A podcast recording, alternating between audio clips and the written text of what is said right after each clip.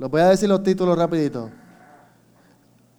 Eh, admirable, Jehová de los ejércitos, el Señor, sabiduría, Emanuel, Dios con nosotros, Padre eterno, Dios fuerte, admirable consejero, se- el Señor, oh Jehová, creador, el brazo de Jehová, el que abre brecha, el ángel de Jehová, o mensajero de Jehová, el esposo, el Hijo de Dios, el Santo, el Hijo del Altísimo, el Verbo, el unigénito, yo soy el pastor, la vida, la verdad, el camino, Dios, el autor de vida, el poder de Dios, el Señor de gloria, la cabeza de la iglesia, bienaventurado y solo soberano, Rey de reyes, Señor de señores, Salvador, autor de salvación, autor de eterna salvación, autor, de, autor y consumador de la fe, el Todopoderoso, el Alfa y el Omega, el Señor Dios, el primero y el último, el verdadero, fiel y verdadero, principio y fin. Todo eso ¿verdad? son los títulos por los que se conoce a Jesús y ahí están todos los versículos donde va a encontrar eso, eso. Si alguien después quiere venir y sacarle fotos, pues lo, lo puede hacer aquí. Para que los tenga. Ahora, también Jesús tiene ciertos atributos. Jesús tiene ciertos atributos que son importantes que los conozcamos. Que son atributos de Dios que Jesús los manifestó en la tierra. Atributos de Dios que Jesús los manifestó en la tierra. Primero, es más, saben que se los voy a poner ahí. Se los voy a decir y lo pongo para que le. El primer atributo que tiene Jesús es la eter- eternalidad. Lo dije bien. Eternalidad. Y lo que establece eso es que Jesús es eterno, ¿verdad? Porque es el mismo Dios. Segundo, gloria. Miren, la palabra gloria significa, viene de dos raíces. La primera raíz de la palabra gloria es imagen. Es imagen. La segunda tiene que ver con gracia ante los ojos. Tiene que ver con gracia ante los ojos. O sea, es esa grandeza que, que, que- que- se recibe con gracia. Esa, esa gloria, esa grandeza que se recibe con, con, con gracia. ¿Por qué es importante eso? Porque ustedes, tú y yo conocemos gente que tienen gloria, pero no se recibe con gracia, ¿verdad? Tienen toda la gloria y mucha gente le da gloria, pero no se recibe con gracia. Como por ejemplo, un, gran ejemplo de eso es Hitler. Los rusos que mataron judíos los mataron por la gloria de Hitler y la grandeza de Hitler. Pero esa gloria que él tenía no es una gloria que se recibe por gracia. La recibió por la autoridad y la grandeza que tenía. En el caso de Cristo es gloria que se recibe por gracia ante los ojos de los demás. Entonces, eh, tercero, tercer atributo, gracia. Es el don de dar sin que se merezca algo. O sea, Jesús daba y ha dado sin tú y yo merecerlo. Tercero, santidad. Que santidad es 100% separado para Dios. La única forma de que un ser humano sea santo es en Cristo. Es la única forma. Por eso, miren, ese invento o esa idea de santificar a la gente no tiene sentido. Bíblicamente no tiene, de hecho, no tiene ningún sentido. ¿Por qué? Porque la única forma de usted ser santo es en Cristo. Entonces, ¿cómo yo puedo hacer que tú seas santo? ¿Cómo? Yo no puedo santificar a nadie. No hay forma, es imposible. Porque la única forma de que tú te santifiques es en Cristo. Y si tú no crees en Cristo, no te santifica. Que tú tienes que creer y confesarlo para entrar en Él. Y una vez que entras en Él, entonces el Padre te puede ver santo. Así que santificar a alguien no tiene ningún sentido. Si usted puede santificar algo, ¿qué, qué quiere decir eso? Porque usted puede coger algo y separarlo 100% para Dios. Y lo está santificando. Eso usted lo puede hacer. Pero no es que tiene, eso no tiene ningún poder y ninguna autoridad. Simplemente porque santo lo que significa es separado. Yo puedo santificar este teléfono si yo quiero. Y lo que voy a hacer es que lo voy a separar para Dios. Que tendría que apagarlo, no podría usarlo ni nada, porque si no, deja su santidad. No tiene que ver con que el teléfono va a tener ningún poder. Tiene que ver con el hecho de separar. Por eso Dios mandaba que se separaban, se santificaran algunos animales. ¿Qué es así? Se separaban los animales. Separa los, los limpios de los inmundos o de los no puros. Se santificaban. Por eso cuando Moisés llega allí donde está la salsa, Dios le dice, quítate los zapatos, porque estás en un lugar santo. Pero cuando Dios se fue de allí, Dios se fue de allí, el, el lugar en esencia dejó de ser santo, porque ya ese lugar no estaba separado totalmente para Dios, que eso fue en el monte Moría. Dejó de ser santo, porque en, eso, en ese tiempo que Dios habló con Moisés lo santificó.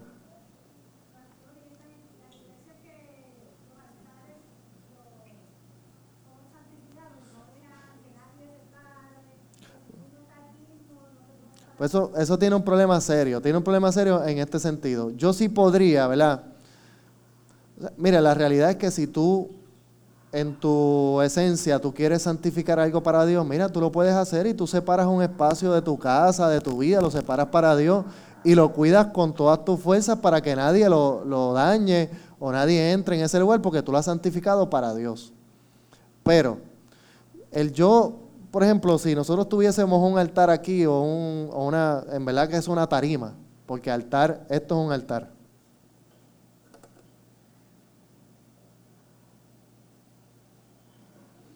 No puedo hacerlo 3D.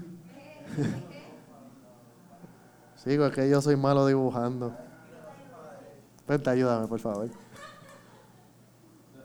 Como vengas a hacerme una carita.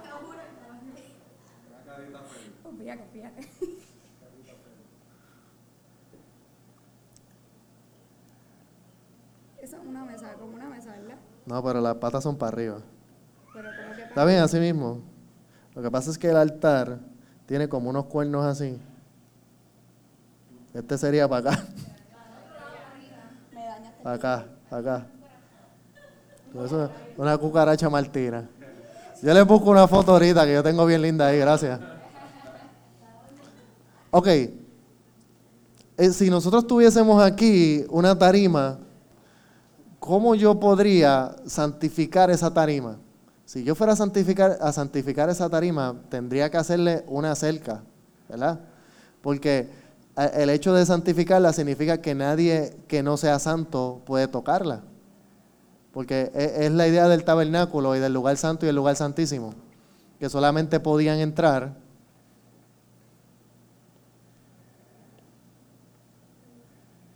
en el tabernáculo habían dos espacios, el lugar santo y el lugar santísimo. Y aquí estaba el arca del pacto. Aquí solamente podía entrar el sacerdote y el sumo sacerdote, que en teoría eran las dos personas que habían sido santificadas. Pero estos son santificados por Dios porque el mismo Dios fue quien los separó y los separó de todas las tribus. Entonces, si yo tengo una tarima aquí y la santifico, solamente podría pararse alguien que sea santo. Porque entonces dejaría de ser santa la tarima. Ya no la puedo santificar. Entonces, la única forma de que una persona sea santa es que esa persona esté en Cristo. Ahora, ¿cuál es el problema que yo tengo con eso? ¿Cómo yo sé que la persona que se va a parar allí es santa o no? Si esa persona vive en una humanidad que va de, cabeza al pecado y que vive en una lucha eterna en contra del pecado. Así que tener una tarima aquí santificada, en teoría, bueno, en teoría no, prácticamente sería una mentira, no con malas intenciones, ¿verdad? Pero sería una mentira porque las probabilidades de mantenerla santa son este, relativas, porque yo podría santificarla hoy y viene y se mete alguien que mató a uno sin arrepentimiento ni nada y se paró ahí en la tarima, pues yo no puedo controlar eso. O tendría que matarlo para que no se trepe. Sí, o sea.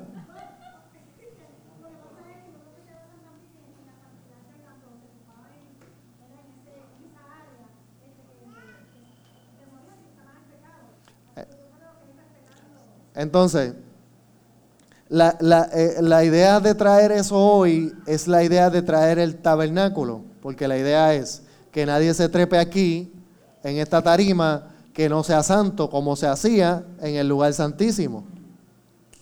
Como se hacía en el lugar santísimo.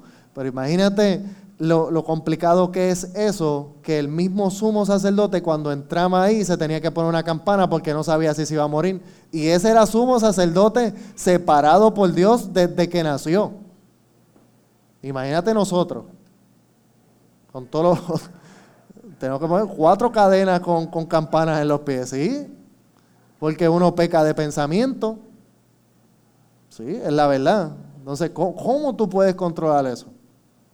Entonces, esa idea de santificar un lugar público o una estructura, miren, la realidad es que tiene muy poco sentido dentro de la idea de que vivimos en un cuerpo de pecado. O sea, nosotros podemos hacer todo lo posible, pero miren, sería un absurdo yo santificar este lugar. Sería un absurdo. ¿Por qué? Porque si mañana nos mudamos para otro, compramos otro sitio. Miren, las reverencias son para Dios.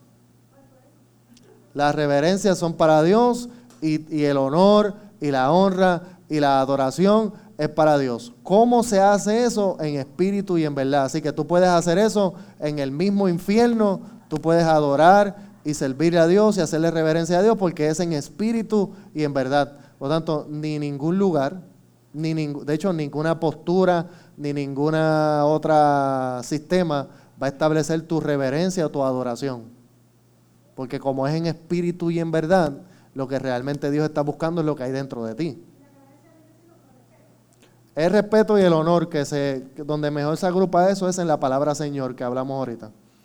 Esa palabra Señor tiene dueño y autoridad.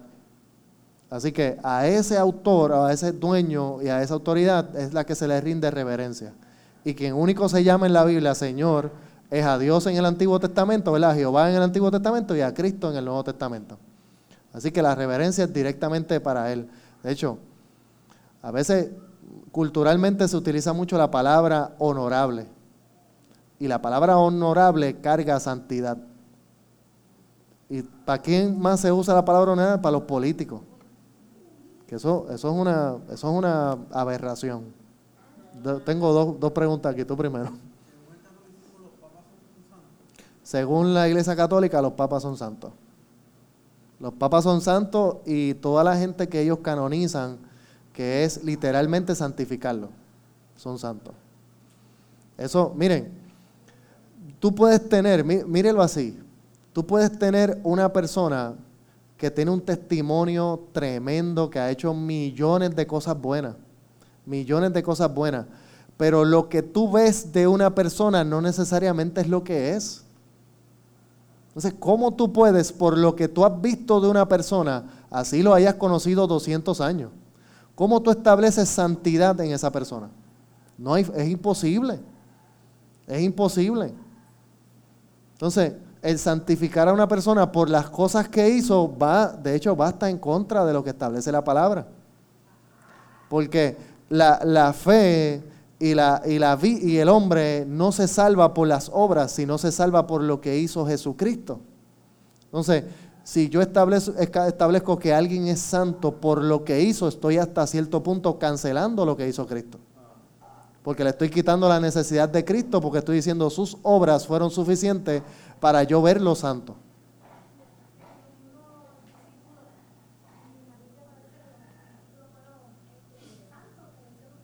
Ni los mismos discípulos. Dani, te ibas a decir algo.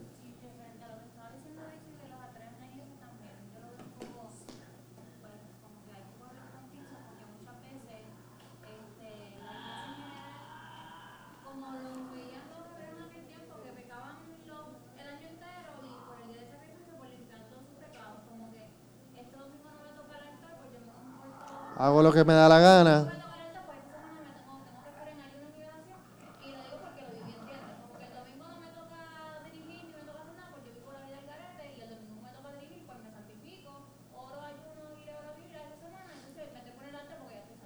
Ya estás nueva.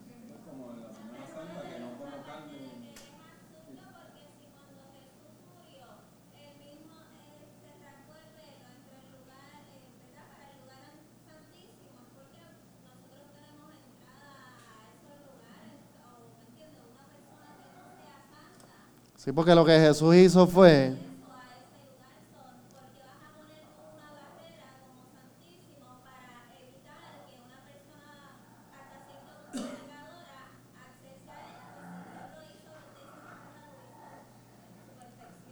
Totalmente.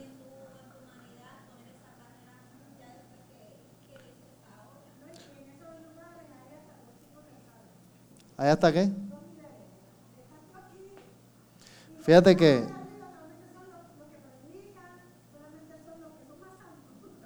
Fíjate que una de las cosas absurdas de eso es que basado en esa santidad ficticia, porque es una santidad ficticia, se establecen unos niveles. Entonces, mira qué absurdo que quien único te santifique es Cristo, y en Cristo le dice la palabra que Dios no hace acepción de personas. Entonces, ¿cómo es posible que alguien tenga en Cristo un nivel más alto que otro si el mismo Dios dice que Él no hace acepción de personas? Entonces, por lo tanto, en Dios todos somos iguales. ¿Cómo puedo establecer yo que yo soy más santo que tú si estamos hablando del mismo Cristo? No, no, no tiene ningún... Mire, les voy a enseñar aquí el, el tabernáculo, el, el, sacerdote, el sacerdote y el sumo sacerdote podían entrar aquí. Ellos sí podían entrar ahí. Este es el altar. Este es el altar. Ahora, ¿qué hizo Cristo? Para tú poder entrar aquí, para tú poder entrar aquí, primero solamente podía, tenía que ser levita porque eran los levitas los únicos que podían entrar ahí. Eso es lo primero, que levita lo que significa es uno. Ahora, ¿qué hace Cristo? Él cancela todo esto en la cruz. ¿Para qué? Para romper esta diferencia que había aquí. Que esto, aquí, aquí está el, el velo. Cuando se rasga el velo, como dijo Zuli ahorita, ¿qué hace? Que nos da entonces entrada directa a todo el mundo de, directa hasta el velo, hasta su presencia, porque lo que había ahí en el lugar santísimo era la presencia, este, de alguna forma eh, eh, simbolizada con lo que había allí, que era el arca del pacto. Así que, ¿qué hace Cristo cuando Él muere? Rasga el velo, nos da entrada directa a la presencia de Dios y desde ese día en adelante, la única, lo único que tú necesitas para entrar a la presencia de Dios es Cristo. Por eso, ninguna tarima te da santidad, ni establece santidad. Porque lo que hoy puede ser una tarima para predicar, mañana puede ser para un concierto diabólico. Es así, porque en el Choliseo no se hizo en una tarima los otros días un este, altar de adoración. Los otros días y dos semanas más tarde viene, yo no sé, Bon Jovi o yo no sé, un rockero de esos metálicos infernales y levanta allí, matan cuatro pollos y se beben la sangre. El día antes fue unos traperos que, que eso más cerca del infierno no pueden estar. Sí.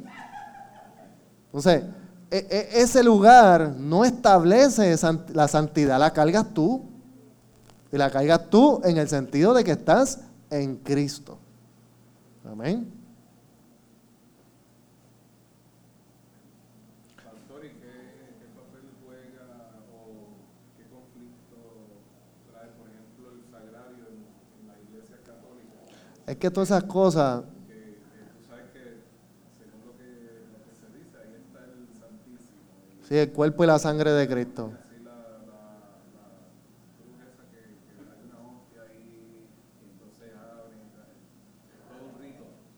Es todo un rito. Lo que pasa es, ¿verdad? Simplemente para, aclarar eso, es esto mismo. O sea, es, lo mismo. Lo que pasa es que en, en, la mentalidad de la doctrina católica, para que entiendan esto, ¿cuántos aquí vienen de la iglesia católica? Más nadie. Tú sabes que los que hemos participado de la iglesia católica, una de las cosas que se hace en la iglesia católica es que se come la, literalmente se hace la Santa Cena todos los domingos. ¿verdad? Todos los domingos se hace la Santa Cena todos los domingos se come eh, el pan. Yo, yo creo que sí, que cada vez que se reúnen.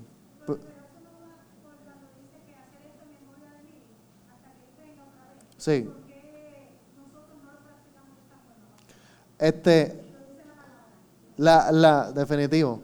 La Iglesia Católica lo hace fundamentada en unos versículos que están en Hechos, capítulo 2, donde dice que ellos comían y partían el pan todos los, todos los días. De hecho, ellos lo hacían todos los días, que ahí es donde está la... Cuando muchos teólogos eh, protestantes critican a la iglesia, critican no, uno de los puntos de señalamiento es que si tú lo estás haciendo todos los días que te reúnes para cumplir con la palabra, lo que, así, lo que dice la palabra es que lo hacían todos los días. Entonces tú tendrías que hacerlo todos los días desde esa perspectiva. Lo que pasa es que Jesús no dijo que se... Eh, en teoría práctica Jesús nunca dijo hagan esto todos los días o hagan esto cada vez que se reúnan. Porque hay muchas instancias en la Biblia donde básicamente la gente se reunía para estudiar o para ser edificado. Así que no necesariamente se reunían siempre con la idea de, de la Santa Cena o la idea de esa reunión que Jesús estableció. Así que, básicamente, ¿por qué nosotros no lo practicamos? Miren, honestamente, nosotros no practicamos la Santa Cena todos los días porque, aparte de que sería un ritual, aparte de que sería un ritual, no es necesaria, o sea, no es 100% necesario. ¿Por qué? Porque fundamentalmente la idea de lo que nosotros hacemos es predicar el Evangelio. Entonces la iglesia tiene la iglesia tiene tres funciones fundamentales, que son la adoración, la coinonía, que es la reunión y la, ¿verdad? todo lo que tiene que ver con el cuerpo, y la predicación del Evangelio. Así que fundamentado en, eh, fundamentado en esos tres fundamentos que son los fundamentos de la iglesia, el celebrar la Santa Cena es más parte de una adoración o de un culto de adoración. Y Nunca la iglesia, yo creo que para darle un, punto, ¿verdad? Nunca la iglesia protestante lo ha practicado todos los servicios para no parecerse a la iglesia católica. O sea, que, en teoría ahí está la, clave de eso. Y lo otro es que no es un mandato directo. O sea, cuando vemos a Pablo fundamentando la iglesia, ¿verdad? En, en las cartas de Corintios, en las cartas de Efesios, no vemos a Pablo mandando, dando una instrucción directa a la iglesia de que participen o que practiquen la Santa Cena en todas las reuniones. Sí lo vemos que se predica a Cristo, que se edifique la iglesia, que se enseñe la doctrina de la fe, pero honestamente como no hay un mandato directo para la iglesia de practicar la Santa Cena a ese nivel todos los domingos, pues por eso nosotros no lo hacemos. Y, y obviamente por otro lado no hay, no habría un, un pecado, o sea, o no incluiría una herejía el no hacerlo, porque lo que hacemos con la Santa Cena, ¿verdad? Es tener memoria de Jesús hasta que Él venga. Lo que sí yo creo que es que tenemos que hacerlo. Yo no, no, yo personalmente no creo que tengamos que hacerlo todos los domingos, ¿verdad? Como lo hace la Iglesia Católica, pero sí es importante hacerlo. Sí es importante hacerlo porque es la forma en que nosotros nos conectamos de alguna forma en lo natural con ese cuerpo y la sangre de Cristo. Pero ¿por qué no lo hacemos la iglesia protestante? Inicialmente para no parecernos a la iglesia católica y no entrar en el ritual de la iglesia católica. en esencia, esa es, la, esa es la idea. Y lo otro porque no es un mandato directo para la edificación de la iglesia. Sí para la coinonía ¿verdad? de la iglesia, que es el partimiento del pan y toda la cosa, pero no, no es un mandato directo para la edificación de la iglesia en el Evangelio y en la palabra de Dios. Yo, creo que la iglesia luterana, puede que me equivoque, pero creo que la iglesia luterana lo practica. Este, me parece que lo practican todos los, todos los, cada vez que se reúnen. Que es una iglesia protestante. Pero no sé si alguna otra lo, lo hace. La idea de Jesús en cuanto a esto es, ¿verdad? En cuanto a lo que tiene que ver con la Santa Cena, es precisamente que la gente y que nosotros, que la iglesia, nos acordemos de que es su cuerpo y que de su sangre, ¿verdad? Fue por su cuerpo, su cuerpo se entregó, su sangre nos liberó.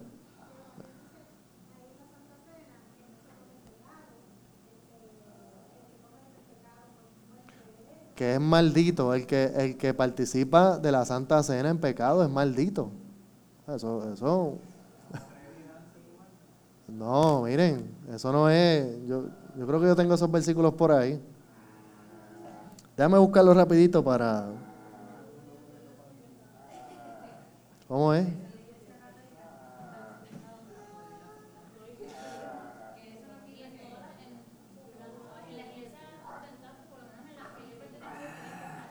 Sí. Lo que pasa es que, miren, si, si hay algo, miren, vamos a verlo así. El rito, el rito lo cumple cualquiera.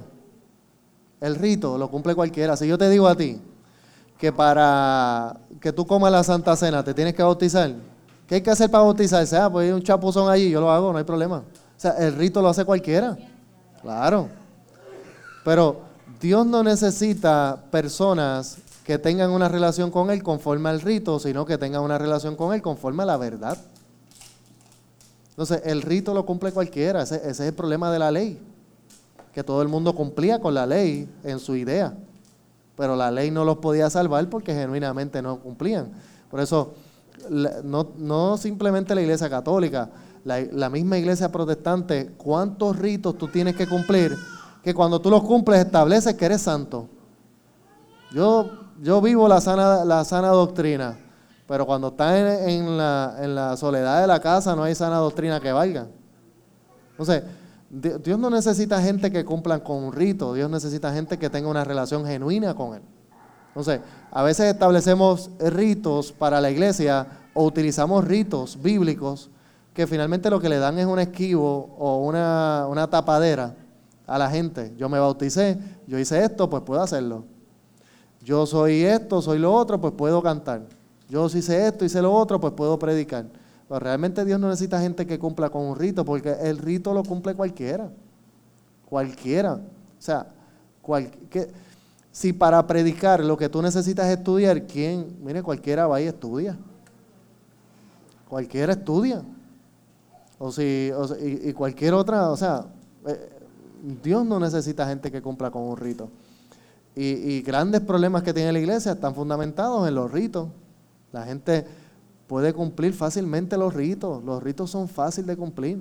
Hay leyes que son imposibles de cumplir, ¿verdad? Pero, pero eso no establece. No establece que tú tengas una relación genuina con Dios. Era los el sumo sacerdote entraba al lugar santísimo en pecado y se moría, y ese era el sumo sacerdote. Ni el mismo rito de ellos lo salvaba porque aparentaban una cosa, pero no lo eran. Déjame ver si te encuentro aquí lo de la Santa Cena.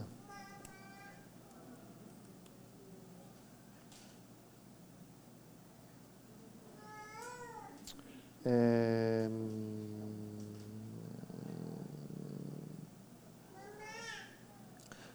búsquese por ahí en la Biblia, busquen cualquiera, dice cualquiera indignamente, eso es lo que dice.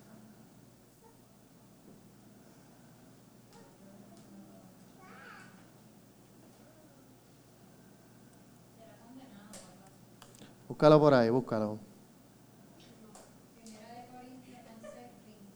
Ese mismo, ¿qué dice?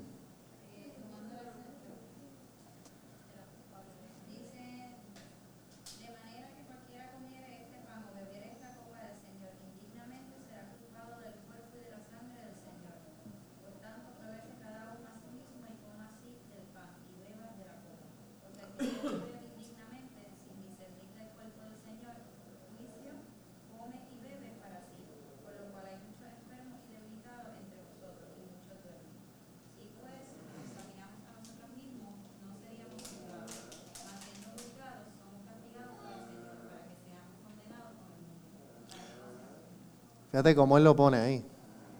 O sea, lo, pone, o sea, si tú vas a participar de la Santa Cena, asegúrate de hacerlo dignamente, porque de lo contrario estás participando de algo tuyo. Y eso mismo tuyo es lo que finalmente te estará juzgando porque saliste ya de la ecuación de Dios. Es básicamente lo que él. ¿Cuál era? ¿Primera de Corintios qué? Primera de Corintios 11 del 27 al 32. Estoy tratando de buscar otro versículo aquí y no lo encuentro.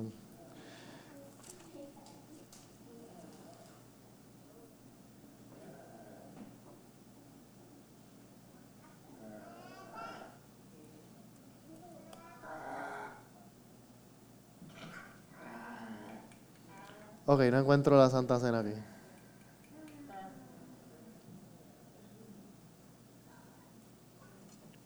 Ahorita lo busco con calma.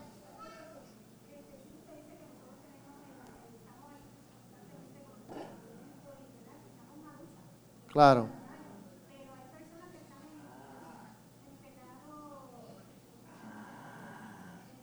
En, la, en la práctica, en la práctica del pecado. Claro. Claro. Claro.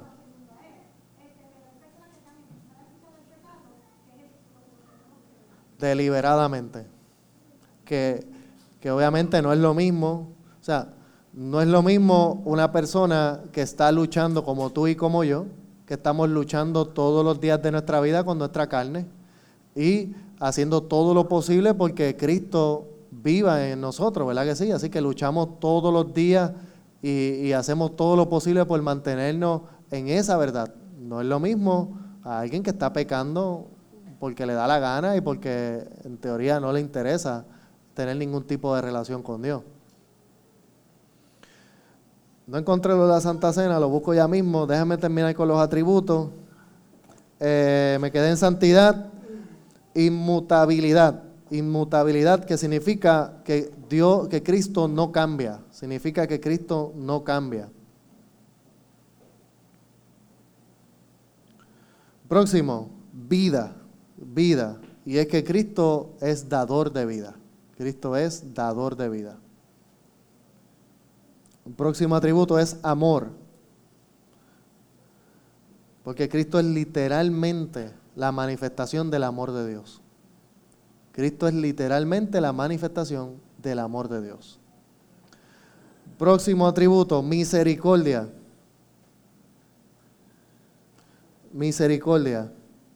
Misericordia es cuando se te perdona algo, el precio que tenías que pagar. Cuando se te perdona el precio que tenías que pagar.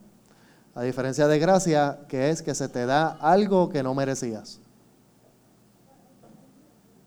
Omnipotencia, que es todopoderoso, que tiene todo, todo el poder. Omnipresencia, que es que puede estar en todo lugar, en todo momento. Omnisciencia, que es que todo lo conoce.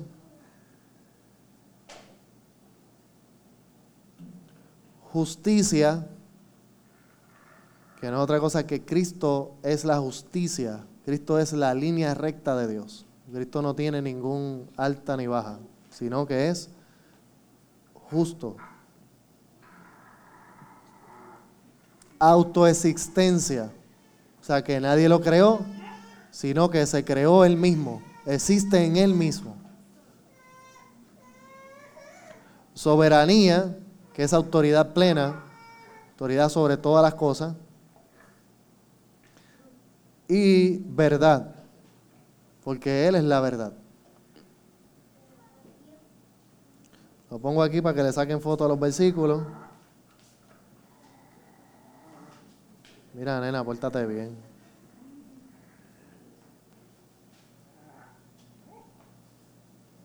Ya mismo sale por ahí para que le saquen foto a los versículos.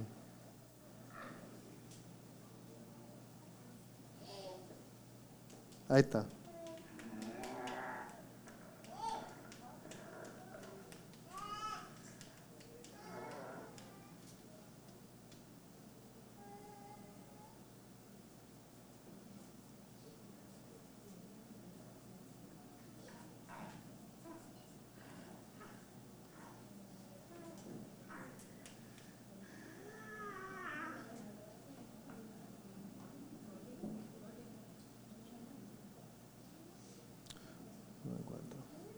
Seguimos.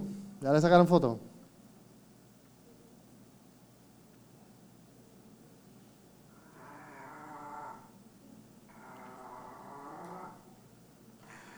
Ahora vamos a hablar un poco sobre las obras de Jesús. Ya terminamos con nombres y títulos, ahora vamos a hablar un poco sobre las obras de Jesús.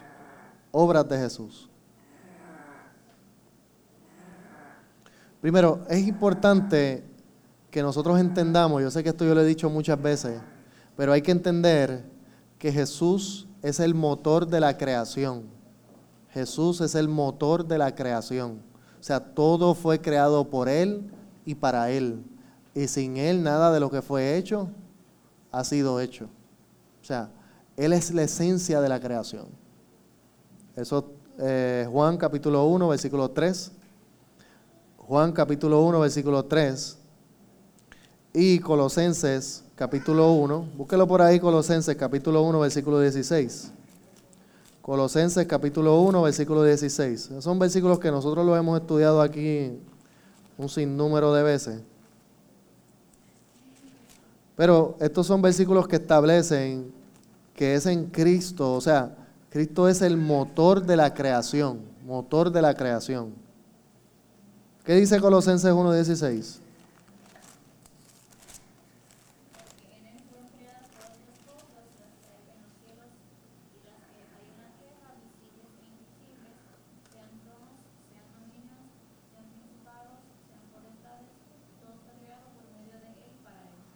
Amén. Entonces, eh, la idea que Pablo quería transmitir ahí era, piensa en cualquier cosa que se haya creado, fue creado por Él y para Él. O sea, por eso, cuando usted tiene, cuando usted quiere algo, usted quiere pedir algo, usted quiere mantener algo, usted quiere sostener algo, tú no vas a ir donde, donde el un empleado del circo, por decirlo de una forma, tú vas a ir donde el dueño del circo. Entonces, nosotros tenemos que empezar a canalizar nuestras ideas en Cristo. O sea, porque todo, no existe nada que no haya sido creado por Él y para Él. Entonces, nosotros tenemos que empezar a dirigir nuestra mente a Jesús. Por eso Jesús decía, todo lo que pidas en mi nombre lo recibirás. Por eso Pablo decía, Él es todo en todos. O sea, poder establecer y poner a Cristo en el centro de toda la creación, de todas las ideas, de todos los planes. Porque es que no va a existir nada creado que no sea por Él y para Él. El hombre podrá tratar de crear cosas, pero es imposible crear algo de la nada. Es imposible crear algo de la nada. Porque si tú vas a crear una silla, necesitas materiales para crear la silla. O sea, no, tú no puedes crear nada de la nada. Siempre necesitas algo. Siempre, siempre vas a necesitar algo. Si, se va, si ese algo que vas a crear va a ser físico, necesitas un material para crearlo. Y ese material tiene que existir.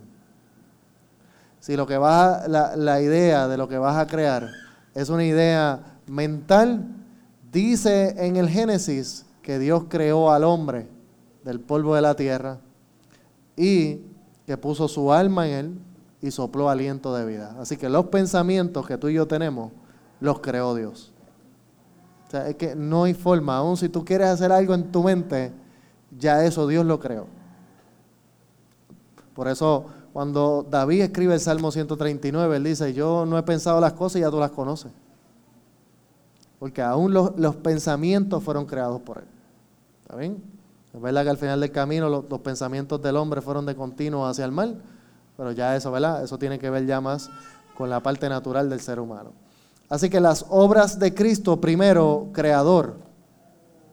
Segundo, es en Cristo que se sostiene la creación. O sea, Él es el motor de la creación, pero Él es quien sostiene la creación. Él es quien mantiene la creación, quien la mantiene unida, quien la sostiene. Cuando tus papás y mis papás decidieron tenernos, se supone que ellos nos sostengan. Porque ellos en teoría nos crearon, ¿verdad que sí? Así que esa es la idea de que Cristo es como todo fue creado por Él y para Él, ¿quién lo sostiene? Pues Él. Colosenses capítulo 1, versículo 17.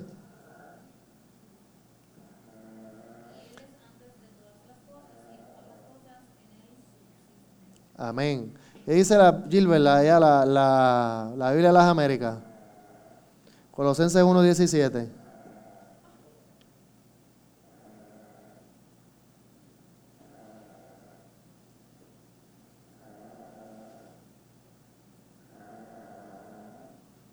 Dale, dale, con calma.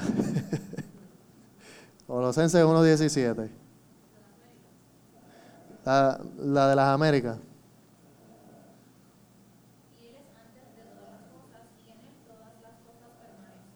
Y en él todas las cosas permanecen.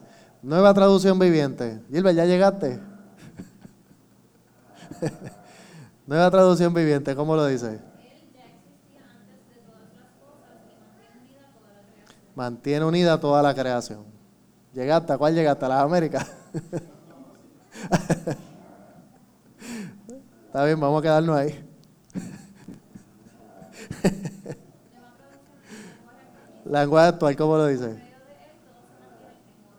Por medio de él todo se mantiene en orden. Así que las distintas traducciones dicen unido, sostiene, en orden y subsisten todo se mantiene en Cristo. Él no es simplemente el motor de la creación, sino que también es quien mantiene la creación. Próximo. En cuanto a las obras, perdona pecados.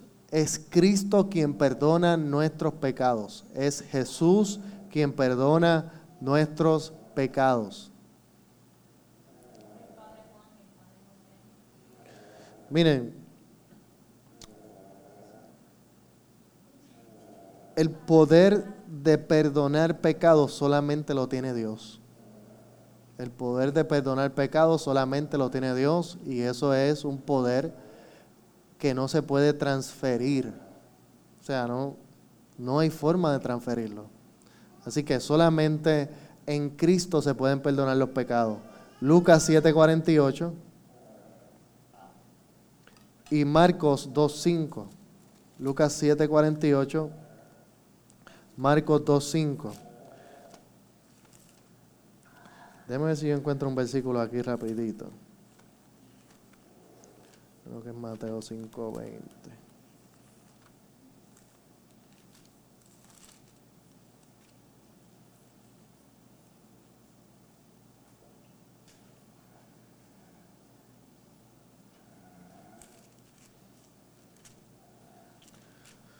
No, no lo tengo aquí. Lucas 7:48, Marcos 2:5. Próximo. Solamente Jesús, o, parte del poder y la autoridad de Jesús es levantar a los muertos. Ahora, Jesús levantó y resucitó muertos, pero esto tiene que ver más con la parte espiritual, la restauración y, y el resucitar al hombre espiritualmente. Solamente Jesús puede y tiene ese poder o esa autoridad. Juan capítulo 11, versículo 43.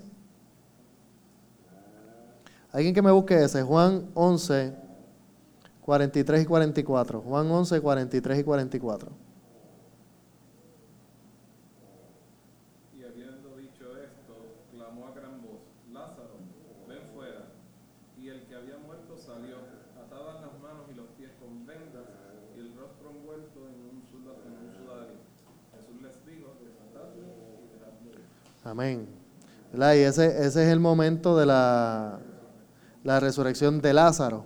Así que Jesús es quien tiene, y era parte de las obras de Jesús, el resucitar muerto. También resucitó a la hija de Jairo y finalmente nos resucitó a todos nosotros. Otra de las obras de Jesús, Él es quien juzga. Miren, esto es bien importante. No es Dios quien juzga desde la perspectiva de la autoridad de la Trinidad de Dios, sino es en Cristo que Dios emplea ese juicio o practica ese juicio. Juan capítulo 5, versículo 27. Importante, ¿verdad? Entender que solamente Dios puede juzgar. Juan 5, ¿qué yo dije? 5.27, 5.27. Juan 5.27. Próxima. Es Jesús quien envía al Espíritu Santo. Mírelo así. El Padre envía al Hijo y el Hijo envía al Espíritu.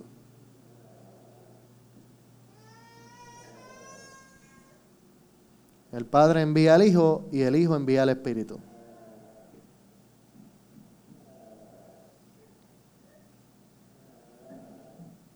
Y por último, Jesús es maestro.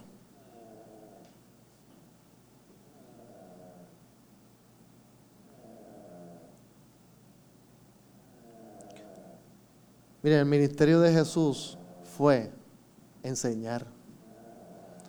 ¿Cuál es de los grandes problemas que tiene, se nos acaba el tiempo, de los grandes problemas que tiene la iglesia de hoy, la iglesia de hoy? Si nosotros vemos el ministerio de Jesús, Jesús se bautiza y comienza su ministerio, un ministerio de tres años. En tres años Jesús hizo dos cosas.